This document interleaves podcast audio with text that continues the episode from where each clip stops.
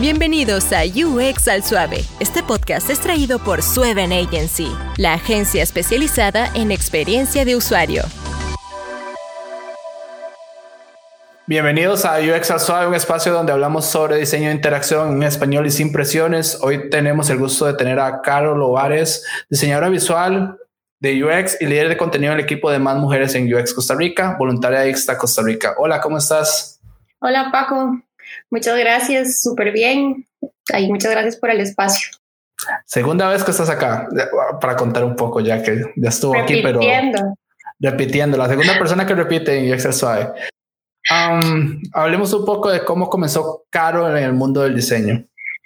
Bueno, yo creo que no sé si va a ser una historia un poquito larga, pero, pero creo que todo tiene mucho sentido cuando la cuento.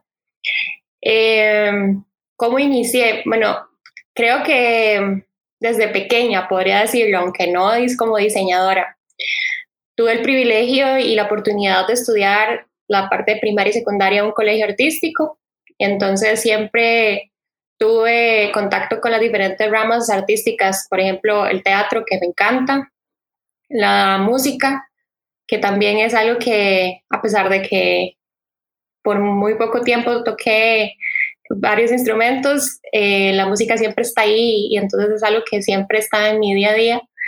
Eh, también estuve con contacto con la danza y ya también las artes plásticas. Entonces en esta última ya cuando yo estaba en mi, la parte finalizando el colegio, me especialicé durante los últimos años en lo que era un técnico en pintura y grabado. Y yo creo que grabado, justamente como esa especialidad, era ya una introducción a las artes gráficas.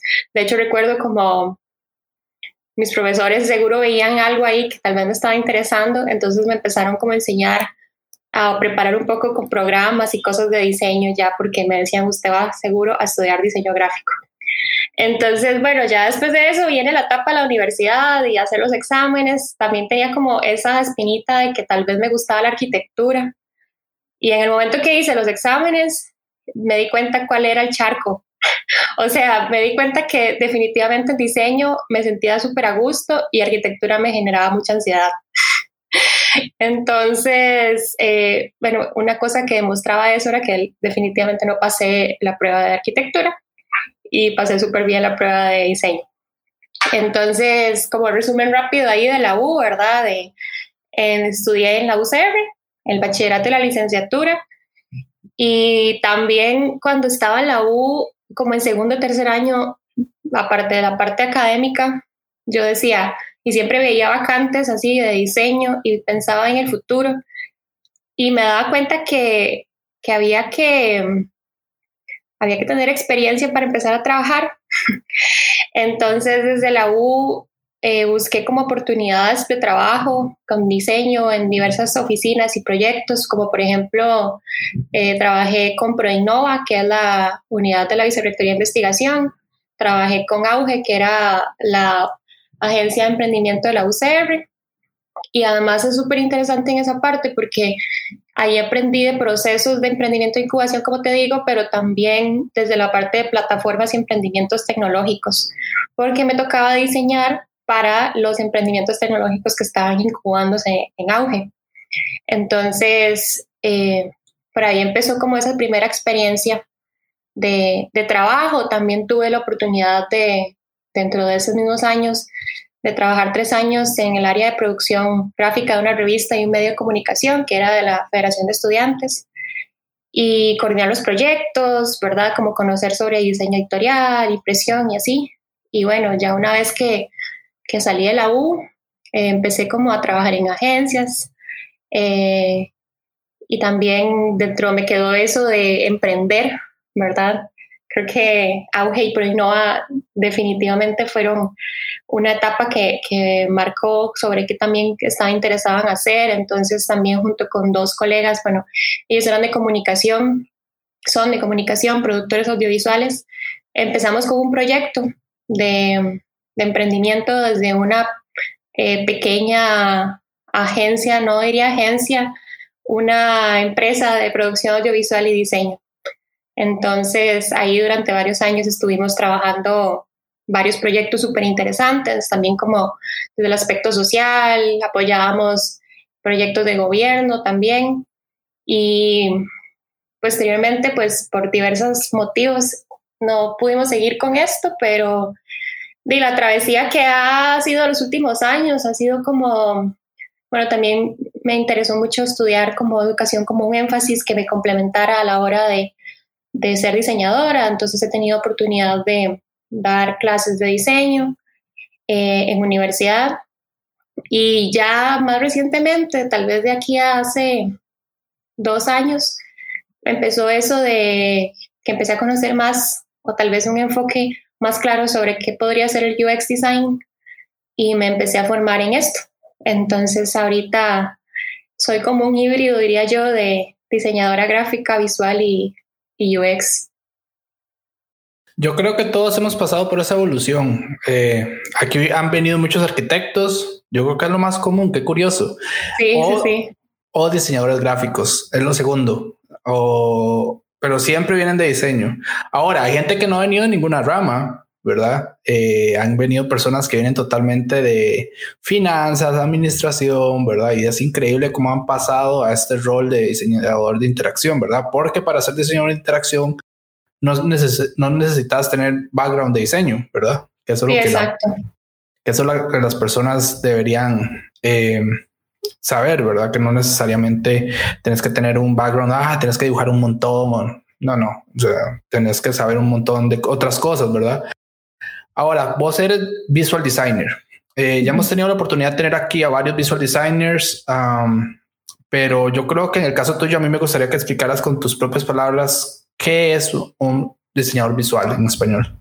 Sí, bueno, muy sinceramente yo esto del visual designer lo pensé y lo entendí tal vez hace poco, ¿verdad? Como te digo, con este, yo siento que lo, lo, que te estaba comentando anteriormente es como un proceso que desde cierto diseñador ha sido más natural, como esta transición, que ir conociendo diferentes áreas y ir, ¿verdad? Como desarrollando.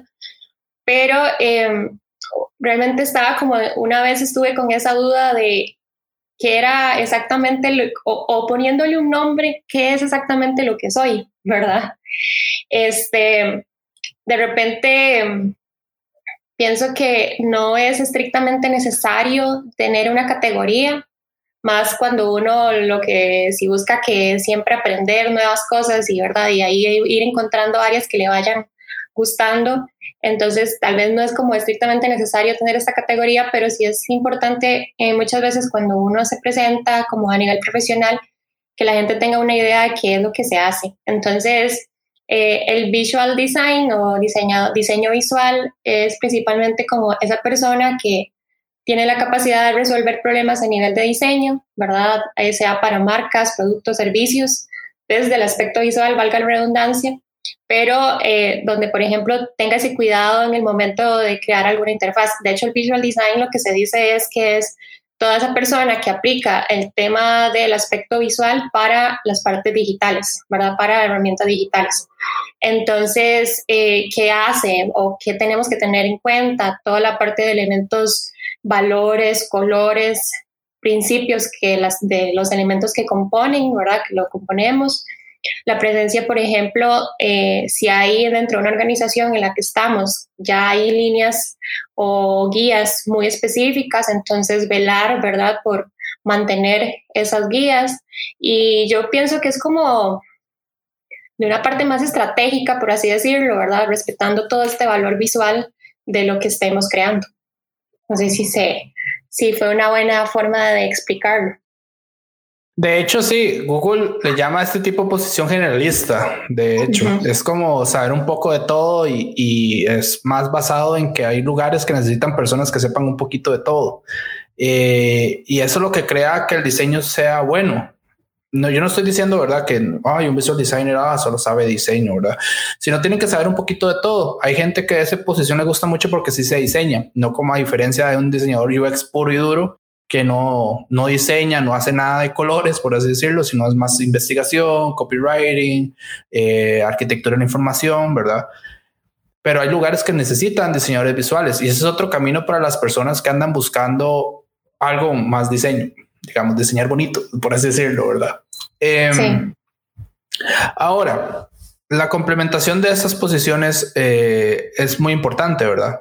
Ah, en tu opinión, Visual Design necesita saber alguien UX, necesitas saber UI, ¿qué más necesitas saber, verdad? Cuéntanos un poco más de tu día a día en tu trabajo para que la gente escuche más o menos si ese es el camino que, que quieren llevar.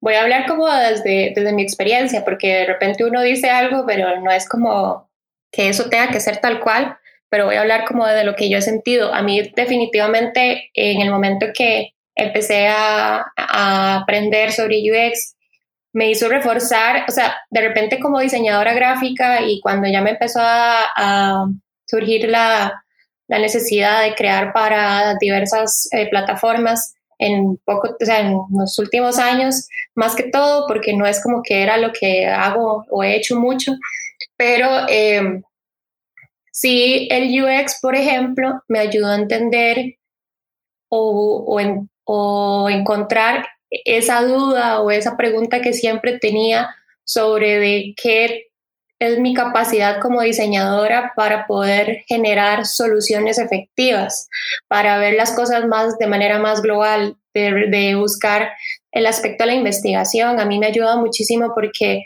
me complementa en el sentido de buscar la información más allá de lo que me dicen que necesito hacer, eh, poder entender qué es lo que necesitan las personas, poder hablar, poder investigar entonces, desde la parte de UX siento que es algo súper importante. También eso depende del enfoque. Si la persona va a, o en sus, en sus tareas diarias necesita también generar lo que es diseño de interfaz, ¿verdad? Sí siento que, que el UI o el diseño de interfaz en sí eh, es algo que deberían ponerle atención, ¿verdad? Es bastante distinto cuando uno diseña pensando en una publicación o materiales impresos, a cuando ya lo llevamos a plataformas digitales. De verdad que hay muchas cosas que aprender del aspecto de la accesibilidad, del aspecto de espacios, ubicaciones, cómo la gente consume las, eh, la información en, estas plataformas que estemos diseñando. Entonces, yo la verdad como a veces soy como fan de estar aprendiendo, entonces siempre busco la manera de poder... Eh, de poder mejorar muchos aspectos. Si un día de esos estaba hablando con, con unas estudiantes de la UCR que justamente me preguntaban como la diferencia entre el UX y el UI, ¿verdad? Y ahí yo les hablaba de que muchas veces se confunde, ¿verdad? Como que ya por ser UX ya tenés que hacer UI, ¿verdad? Y no necesariamente. Pero sí creo que por lo menos el entender varias de esas áreas, ¿verdad? Los aspectos más importantes sí, sí es necesario. Y saber diferenciar ambas, porque digamos, yo creo que parte también importante para los chicos que están en esto y están comenzando es que sepan que los reclutadores normalmente no saben diferenciar estas posiciones, ¿verdad? Eh, ustedes pueden entrar a ser visual designers, no hay ningún problema, eh, y, y, está bien, está bien, o sea, no hay ningún problema pero a veces los reclutadores piden como pedir al niño, ¿verdad? Y es importante que sepan eso de que las posiciones a veces eh, se convierten en yo quiero todo, ¿verdad? Que programen, que todo, ¿verdad? Y normalmente eso no es ser un UX designer, ser un UI designer, ¿verdad? Eh, y, un visual designer. Entender también todas las áreas que están dentro del UX, ¿verdad?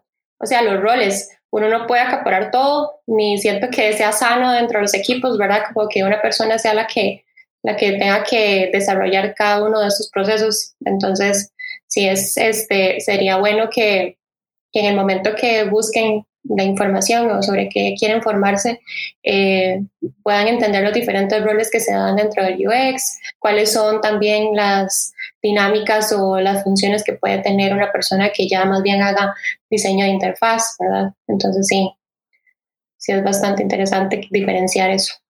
Bueno, cambiando un poco de tema, algo que tenemos Carol y yo en común, es, hemos trabajado en, en aplicaciones de migrantes para migrantes y yo quisiera que Carol nos cuente un poco, basado en su, basado en su trabajo actual, que no podemos decir cuál es, ¿qué, es qué es trabajar para personas en riesgo, personas migrantes, ¿verdad? Eh, yo traje a Carol hoy aquí para hablar un poco de eso, para que sepan los que nos escuchan que a veces ustedes tienen que diseñar para personas que no tienen los recursos, que tienen dispositivos antiguos o tienen muy mala conexión a Internet y tienen que diseñar para un todo, para un conjunto y cómo su diseño puede afectar a esas personas para bien, de hecho. Entonces, ahora Caro nos va a contar un poquito qué es diseñar para personas migrantes. Sí, diseñar para, para migrantes ha sido una escuela bastante, bastante interesante y muy grande la, en que he tenido. Siempre, como te estaba contando, he tenido como ese interés de crear y diseñar para iniciativas y proyectos con enfoque social principalmente. Me llama, siento que me llama y me llena mucho más eh, diseñar pensando en, ese, en un servicio, un producto que pueda mejorar considerablemente las condiciones o formas de consumir información cuando las personas están o presentan una situación de riesgo o diferentes vulnerabilidades. Entonces, eh, me ha ayudado mucho más a pensar desde la empatía, a investigar, a poder hablar, a entender eh, cuáles son los distintos contextos en los que viven estas personas, este, reflexionar sobre la responsabilidad que yo como diseñadora puedo tener a la hora de generar algo para que estas personas eh, lo, entiendan y lo consuman. Em, creo que una de las cosas principales que, me ha ayudado también es cuando, por ejemplo, pienso en la posibilidad de que esa persona que está en riesgo o está solicitando una ayuda, ¿verdad? Está utilizando lo que, lo que hice que el diseño comunique lo que realmente se desea mostrar, pensar en, en la función que puede tener y, y, también tener mucho cuidado con diferentes elementos. Entonces, por ejemplo, algo que sí hay que tener mucho cuidado es como a la hora de generar imágenes o utilizar imágenes, tener mucho cuidado que no revictimice a la gente ¿verdad? Hay, hay como prácticas o malas prácticas que en estas áreas se, se, dan de buscar y mostrar a las personas y revictimizar. Entonces eso, tener muchísimo cuidado. Desde el aspecto visual también, como pensar en la posibilidad de que esas personas no lo puedan leer bien, en los tamaños que pueden tener, los colores, los pesos de los, de los documentos o cuando uno genera alguna plataforma, si la plataforma es muy pesada y no le puede cargar bien a la gente porque tal vez no tenga conexión a internet buena, ¿verdad? O muchas veces no se tiene, o desde el teléfono, ¿verdad? Que yo creo que es como la unidad básica que puede tener esa persona a nivel tecnológico, pues no todos tienen como teléfonos que que les puedan ser tan útiles como nosotros pensando muchas veces en que, que no sea, que sean aplicaciones muy, muy chivas, que, que se vean bien, que funcionen, que esté llena de, de, distintas cosas. Entonces pensar desde lo, también el aspecto básico, pero que tenga la función de comunicar y ayudar a la gente. Ahora, hay que hablar un poco, eso es personal. Eh, nosotros ahora estuvimos hablando fuera de cámara, por así decirlo, de cosas, de cómo pasaban, ¿verdad? Eh, nosotros venimos de un background parecido en ese aspecto. Yo voy a contar que yo trabajé en algo parecido que Carol y uno de los peores casos de mi vida ha sido el siguiente.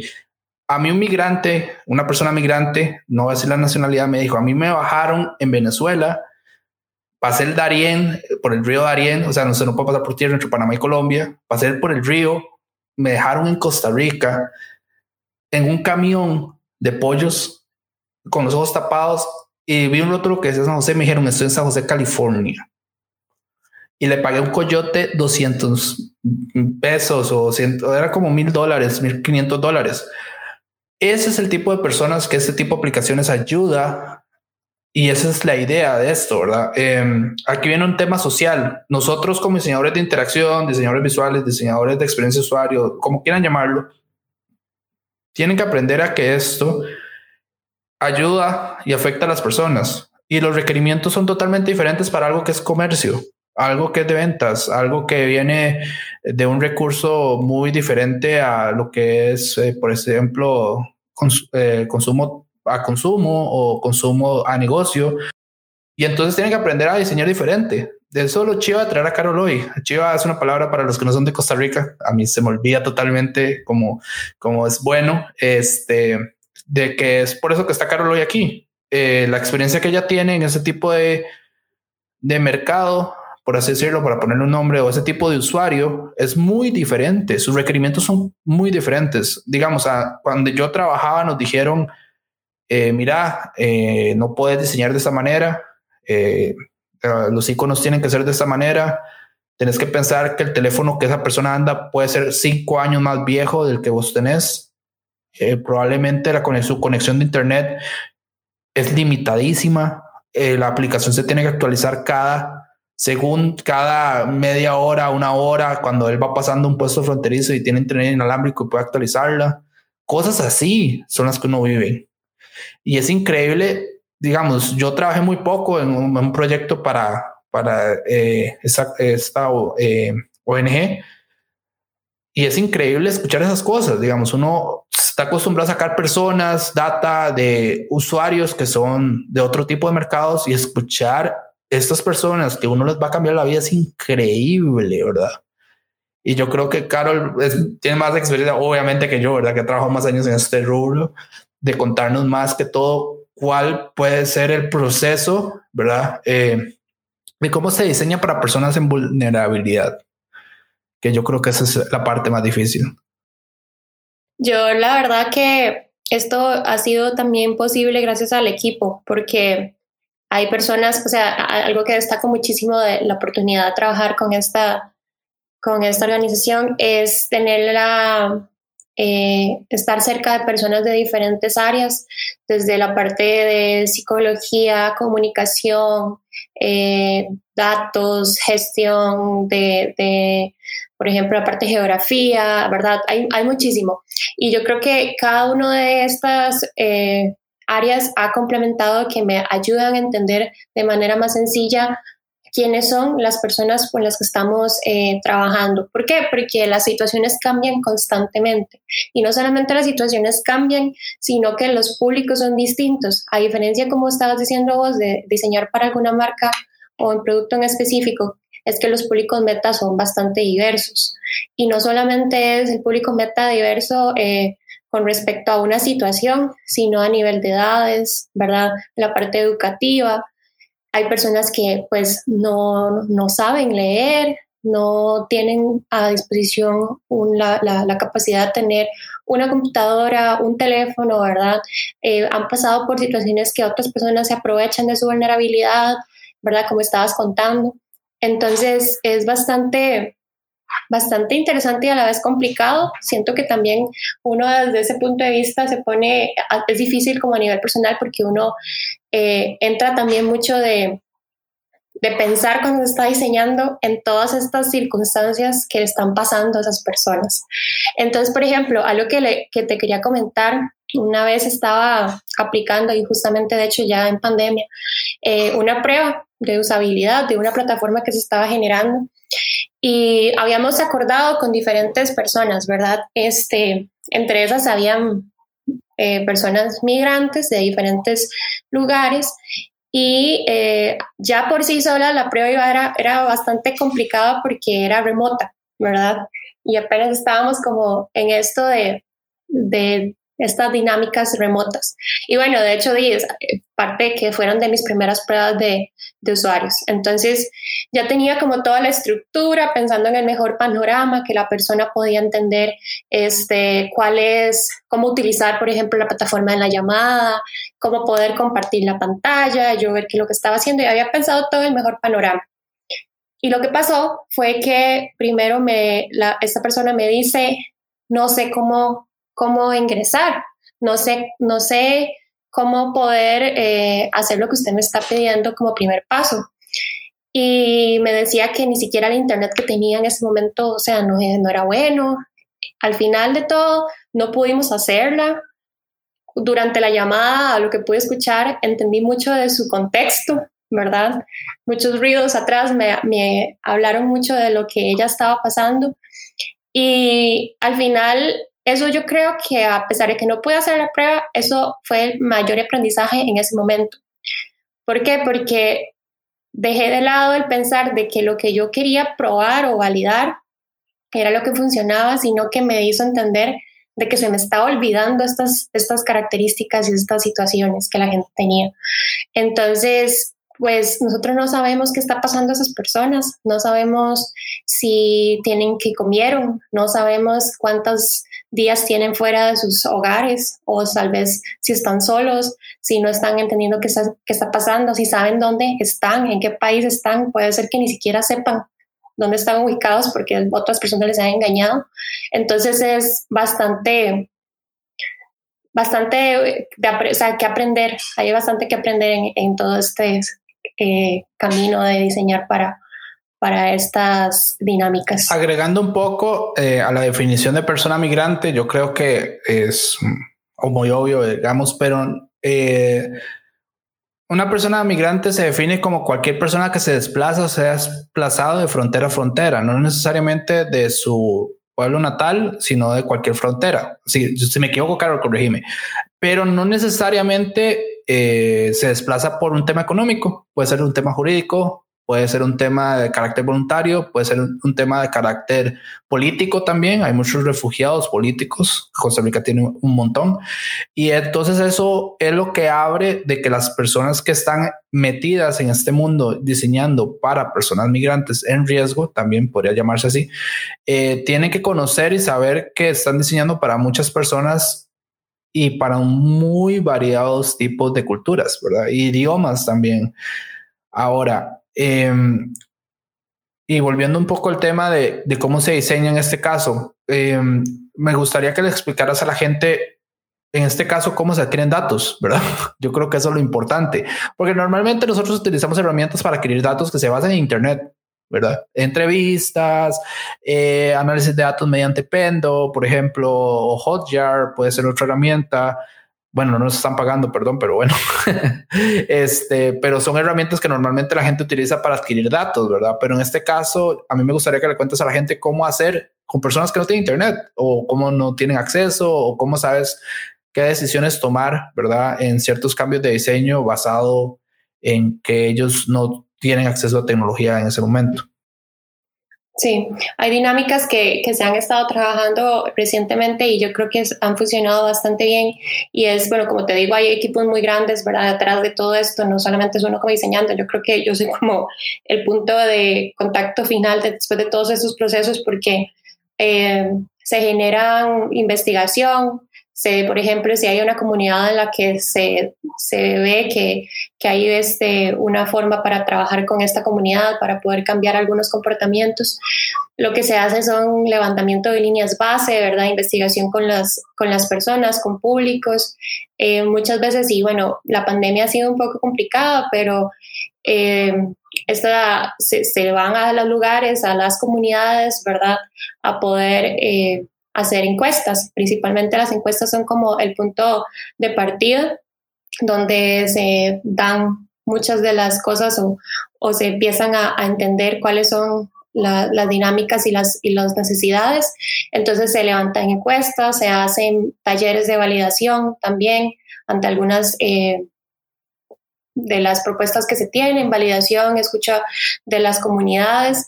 Y de hecho, cuando se está haciendo el proceso de, de validación, que también se trabaja mucho con actores o, ¿verdad? claves dentro del proceso, como algunas otras organizaciones e instituciones. Este, una vez que se está haciendo el proceso de desarrollo o producción de, la, de las plataformas, productos o lo que estemos diseñando en ese momento, también se busca la validación en ese, en ese en esa área, ¿verdad? Entonces, para no necesariamente estar lanzando el producto y que no funcione, sino siempre estar en esa escucha constante de si lo están entendiendo, qué necesitamos reforzar, cuáles otros requerimientos, ¿verdad? Tenemos.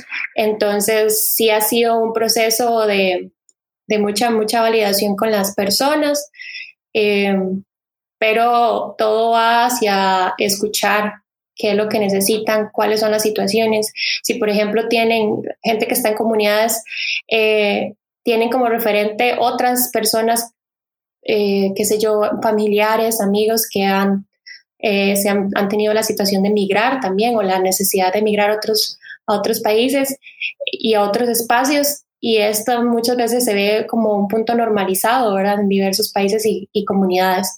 Entonces, siento que también la base es trabajar con las comunidades directamente.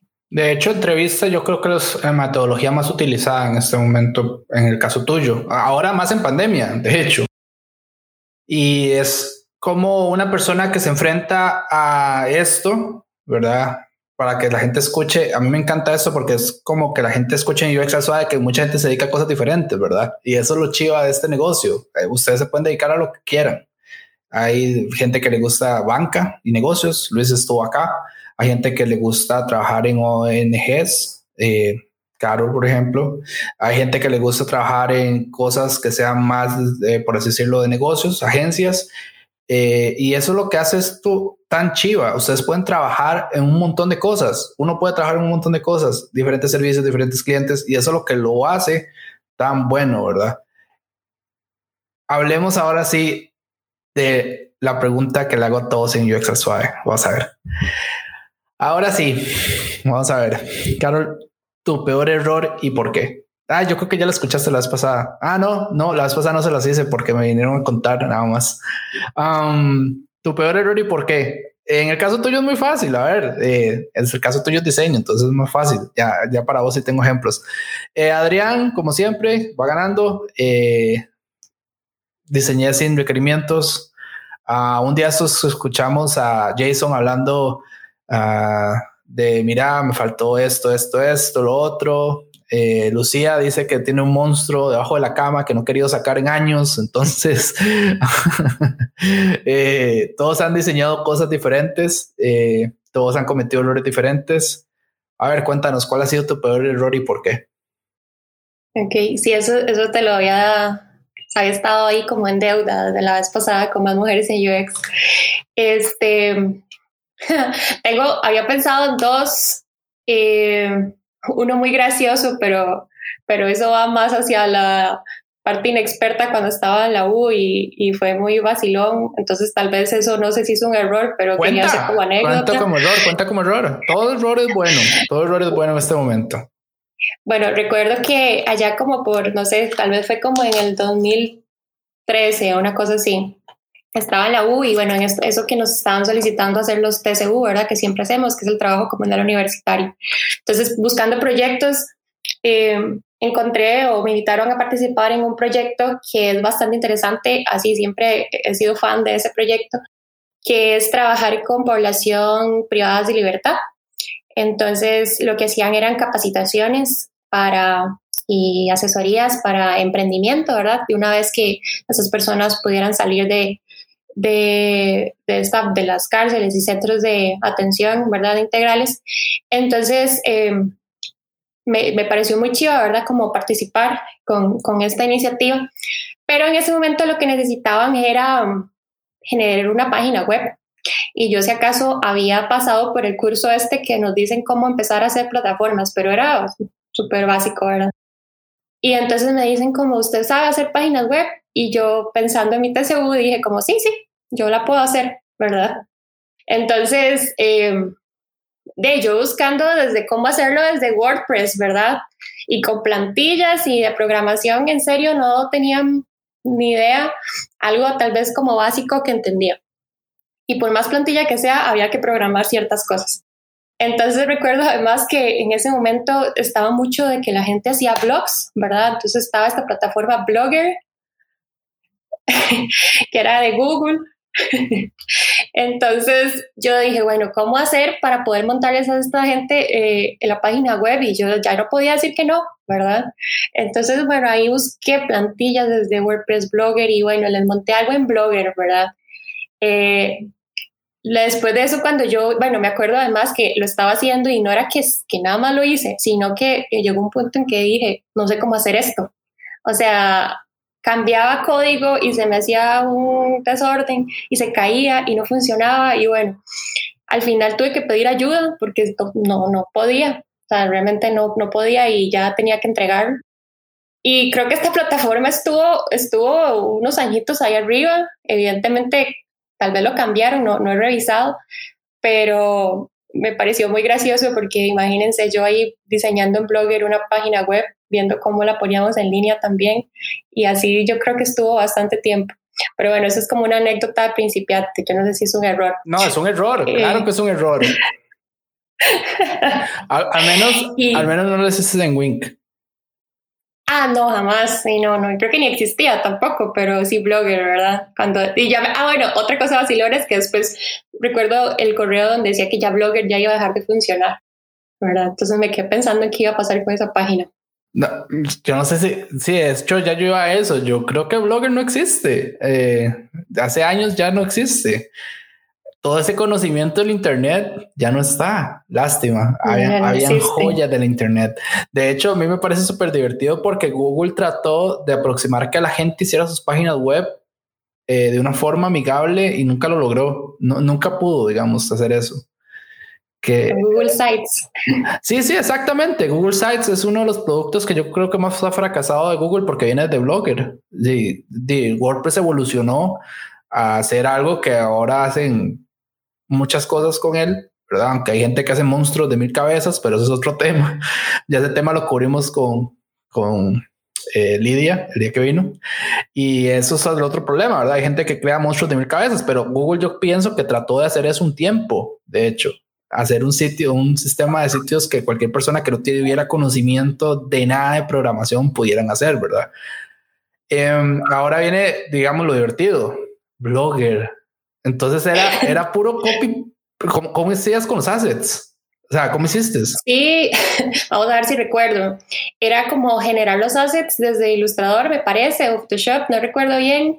Eh, hacerles imagen.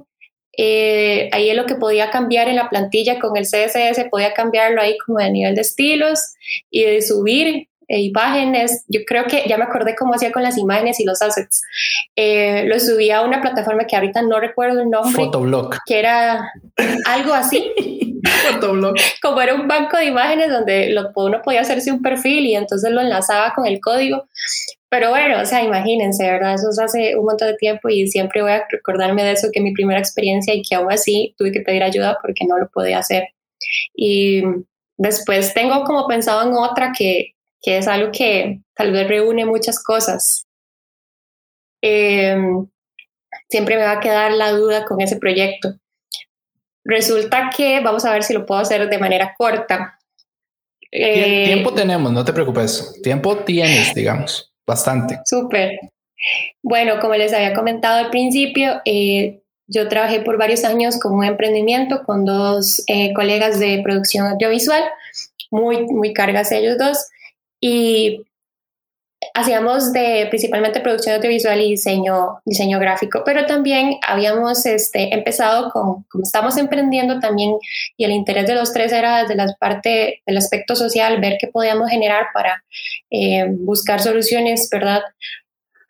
Eh, pensamos en una plataforma o en, en, la, en la generación de una plataforma que estuviera enfocada para estudiantes que venían saliendo del colegio para hacer las pruebas de aptitud académica de las universidades públicas.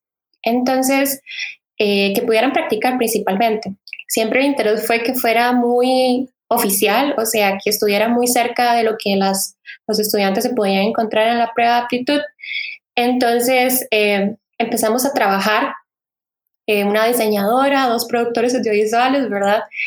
en, una, en una app ¿verdad? Desde el objetivo del proyecto, toda la parte de la investigación. Inclusive nos pusimos mucho como recordar el papel de, de cómo se daba esta metodología de preguntas, ¿verdad? Estuvimos con esta, con esta aplicación o, mínimo producto viable en ese momento, ¿verdad? Eh, que fue incubada o por, por, proyectos o programas de gestión de emprendimiento. Inclusive, bueno, con Auge, con Auge estuvimos y también tuvimos la oportunidad de tener un espacio con Telefónica que en ese momento estaba con, con espacios para incubar proyectos. Entonces, súper bien, estuvimos trabajando todo lo que podíamos. Sin embargo, llegó un punto donde no era suficiente nuestra participación en el proyecto, sino que ocupábamos otras personas, principalmente del aspecto de la educación, la pedagogía. Y también nos acercamos a las universidades. Dos de las universidades nos dieron mucho apoyo con respecto al contenido. Sin embargo, una como que sí nos cerró la puerta y era todo un tema porque si no teníamos la capacidad de tener esos bancos de preguntas oficiales o muy cercanos a los que iban a tener en la, en la prueba, tendríamos que generarlos. Y eso implicaba también tener presupuesto.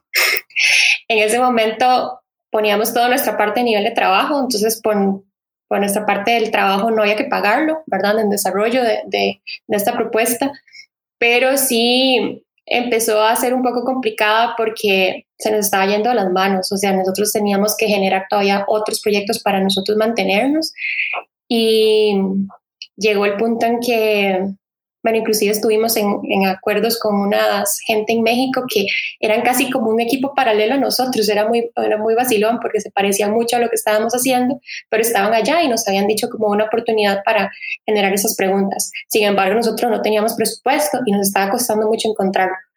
Entonces recuerdo que tras muchos meses de trabajo, realmente muchas horas de trabajo, tal vez por un asunto de que no planificamos bien o tal vez no conocíamos cómo poder hacerlo en ese momento, eh, tuvimos que tener una conversación y decir, necesitamos pausar este proyecto. Eh, no estamos en capacidad de, de seguirlo y, y como, como eso de tener el monstruito abajo de la cama, yo creo que es eso, de, de, dejarlo ir, de soltarlo tras mucho, mucho trabajo que teníamos y que le habíamos puesto mucho empeño.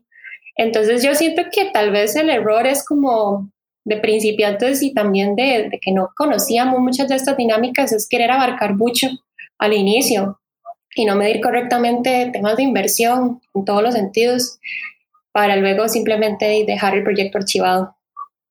De hecho, aquí cuando vinieron varias personas, bueno, cuando vinieron no, varias personas en diferente tiempo, uno de sus errores más comunes es dejar ir. ¿Cuándo dejar ir? Yo creo que ese es el mayor de los problemas que las personas cuando emprenden, ¿verdad? Eh, encuentran. Cuándo dejar ir, ¿verdad? Aquí podríamos hablar horas de emprendimiento, ¿verdad? Costa Rica yo creo que es un país demasiado complicado a nivel legal, a nivel administrativo para emprender. Eh, Costa Rica es carísimo, carísimo, carísimo. O sea, es increíble lo difícil que es para una pyme, una microempresa, digamos, comenzar es súper caro, digamos. Yo creo, yo he hecho números que más o menos en dólares ocupadas solo para arrancar dos mil dólares siendo una persona, digamos. o sea, es muy caro arrancar aquí que Hacienda, que registrar la marca, que la caja, que esto, que lo otro, ¿verdad? Y es donde se vuelve un monstruo de mil cabezas, ¿verdad? Si no tienes números cerrados, ¿verdad? Y cómo funciona todo, es donde se te puede hacer bastante difícil. Ahora, a mí me parece un buen error. O sea, ambos me parecen buenos errores, diferentes, pero están, están en la lista, están en la lista. Digamos. Ahora, el, el error más complejo de explicar fue el de, el de Chavarría. El de Chava fue complicadísimo explicar el de él, digamos, porque él hace diseño totalmente interactivo. Entonces, pero el tuyo está, están, los dos están muy buenos, ¿verdad? Para alguien que está comenzando. Y volviendo a alguien que está comenzando, a ver, para vos, yo sé que, bueno, no hablamos casi de más mujeres en UX, porque ya estuviste aquí hablando de más mujeres en UX, ¿verdad? Eh, capítulo, no me acuerdo cuál, pero es de esta temporada, así que lo pueden buscar en Spotify. Pero para alguien que está comenzando, a ver, cuéntanos, ¿qué tiene que hacer para comenzar en, en visual design, en diseño visual? ¿Cuáles son vos los pasos que vos pensás, ¿verdad? Que mira, ahí comenzar diseño, comenzar leyendo, comenzar leyendo blogs, ¿verdad? ¿Cuáles son esos pasos que tiene que dar esa persona para aprender de diseño visual en tu experiencia? Claro, bueno, voy a, ya encontré cuál es el capítulo que estuvimos con más mujeres en UX, es el capítulo 14, ah. para invitarlas a escucharlo. Sí, 14. Abriendo segunda temporada, pues, Sí, justamente, es cierto. Eh, a ver, creo que el primer consejo antes de como cosas muy, muy específicas es no tener miedo como hacer a los cambios. Eh, estos días justamente lo he hablado con algunas personas cercanas por justamente esta transición en la que estoy, ¿verdad? Como ya como iniciar trabajando en UX más de lleno, eh, después de haber pasado un proceso de muchos años trabajando como diseñadora gráfica y visual. Y algo de lo que hablábamos es que muchas veces sentimos miedo, o sea, de verdad siempre va a estar presente, más si ya tenemos tiempo trabajando, como les digo, en esa área y dejar como esa zona de confort, por así decirlo, eh, es bastante, o a veces es un poco complicado, pero bastante interesante. Entonces siento que es una motivación muy grande, porque en este mundo eh, hay infinidad de cosas por aprender.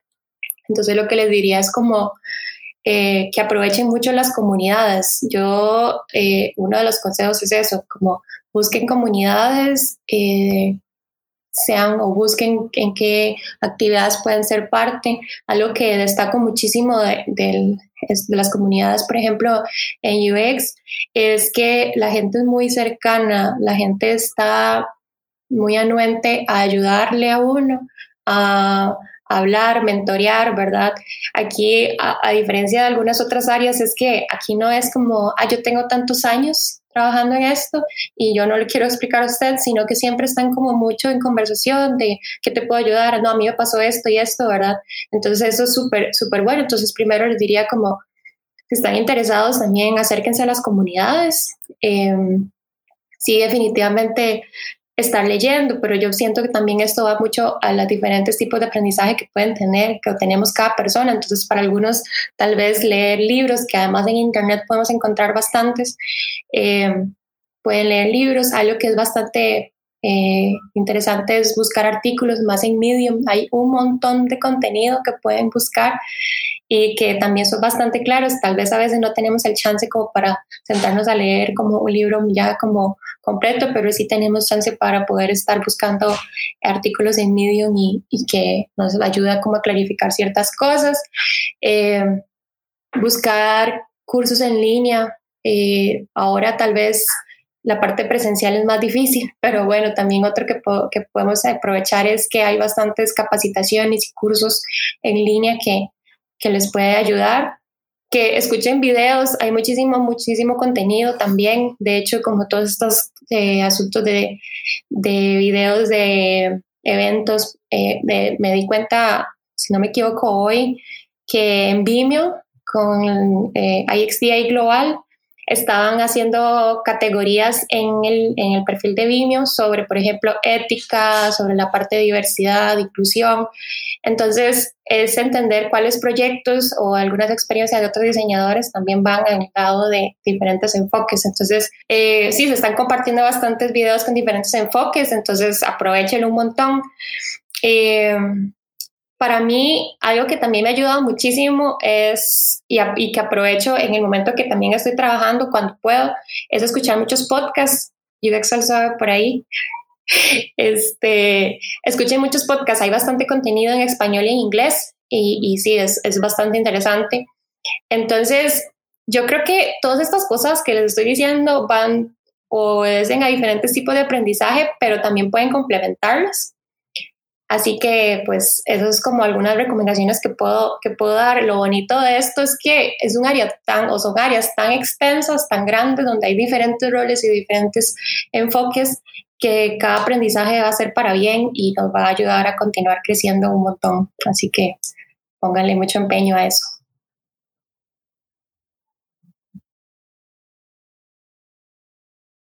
Costa Rica exclusivamente Uh, EXDA es una, IXDA es una, para decirlo en español. más mujeres en UX. Eh, a veces eh, WordCamp San José, WordCamp Latinoamérica también han estado acá. De hecho, muy bien. Accesibilidad de Costa Rica también ahora es muy, muy, muy chiva. Eh, porque hablan más de accesibilidad, cosas que a veces los diseñadores se nos olvida, ¿verdad? Que existen gente, como decía Roberto, ¿verdad? Mucha gente con diferentes problemas y que nosotros vamos a llegar a ellos también en algún momento, problemas cognitivos, ¿verdad? Por la edad. Acérquense a las comunidades, nosotros siempre lo decimos y no es que ustedes necesiten tener algo, un don especial, un gen para trabajar en esto, no, es más que todo aprender y evolucionar de cómo el mercado va cambiando y leer y leer y leer y leer y así vamos a ser mejores diseñadores cada día, ¿verdad? Yo creo, yo creo. Y UX es eso, y yo Suave trato de que la gente que venga aporte un granito de arena y cuente su historia para que vean y conozcan todos los diseñadores que hay. Bueno, en Costa Rica por ahora, nadie fuera de Costa Rica ha venido. Y sepan que todos hemos trabajado en cosas diferentes, cosas loquísimas, como Chavarría, perdón Chavarría por hablar de vos cada rato, este, o cosas que son así como increíblemente cool, ¿verdad? Y que yo no me imaginaba que existían, ¿verdad? Em, como Ana María con, con los mapas, eso es súper increíble. Y eso es lo que hace esta comunidad tan buena comunidad, digamos, los aportes que hacemos todos los días las personas que estamos en ella y hacemos un granito de arena. Carol, muchísimas gracias por venir hoy. Esa es tu casa. De todo corazón. Muchísimas gracias. Muchísimas gracias. No sé, eh, tus redes, eh, dónde te pueden seguir, dónde pueden saber lo nuevo de Carol. Bueno, yo creo que mejor es más mujeres en UX. Yo creo que publicas más, ¿verdad? Sí, bueno, eh, como que, me, que las redes que tal vez utilizo más, eh, LinkedIn a nivel profesional lo, lo trato de estar como actualizando bastante, entonces me pueden encontrar ahí como Carol Ovares. Yo creo que eso no, no, tiene como un nickname ahí específico, entonces me pueden encontrar por ahí y sí, definitivamente les invito a, a seguir el, trabajo que estamos haciendo de más mujeres en UX.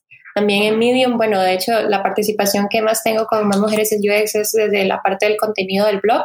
Entonces ahí estamos como publicando bastante sobre las charlas que tenemos, eh, sobre otras entrevistas que también hemos podido hacer. No es como podcast, pero sí lo llevamos a entrevistas de video y escrito a mujeres eh, referentes del UX acá en Costa Rica, entonces pueden seguirlo por ahí. Sí, de hecho, volviendo al tema, eh, sí pueden seguir más mujeres en UX, super cool. No tienen que ser mujeres, suave, momento. Ese es un tema que todo el mundo me ha preguntado. Eh, voy a aprovechar que Carlos está aquí, voy a quitarle un par de minutos más. No tienen que ser exclusivamente mujeres. A ver, yo sé que se llaman más mujeres en UX, pero hay mucho contenido que es muy bueno. Eh, entonces, no necesariamente tienen que ser mujeres para seguir más mujeres en UX. Eh, eso por un lado, ¿verdad? Y por el otro es que síganos en las comunidades, sigan a UX al Suave en Twitter, sigan a UX al Suave en Instagram. A veces nosotros también compartimos contenido eh, de las comunidades, charlas. Ahora todo es en línea, pero igual tratamos de, de ayudar a la comunidad. Eh, y si tienen alguna duda o pregunta, pueden contactarme a mí, pueden contactar a Carol, pueden contactar a todas las personas que han estado en el podcast. Son felices de ayudarles. Eh, la mayoría están en XDA Costa Rica yo creo que todos los que hemos venido aquí estamos en EXD Costa Rica y son súper felices de, de ayudarles y darles una mano si tienen algún problema. Últimas palabras, Carol, antes de irnos. Sí, bueno, primero agradecerte a vos por este espacio porque yo creo que es muy, importante, como decías, conocer las diferentes áreas en las que estamos trabajando, las experiencias. Yo les digo a, las personas que ahora que me estabas preguntando, las personas que están iniciando, es eso, es eh, mándense, eh, se, estén como con toda la... Eh, con toda la emoción y ganas de aprender bastante. De verdad que tenemos muchos, muchos recursos en los que podemos aprender y aprovechar, que esos como los que les recomendaba anteriormente. Y no le tengan miedo, sé que sí se siente, o sea, constantemente lo, lo tengo, pero una vez que uno hace algo, eh, aprende, habla con otras personas, eh, el aprendizaje es muy grande, entonces aprovechenlo y en lo que es, en lo que les pueda ayudar en este camino, con todo gusto, ahí me pueden este, contactar. Muchas gracias por la oportunidad de estar acá. El gusto fue mío. Esto fue UX al Suave. Nos pueden seguir en Instagram, Twitter y Facebook. Mi nombre es Francisco Bravo, su anfitrión. Hasta luego.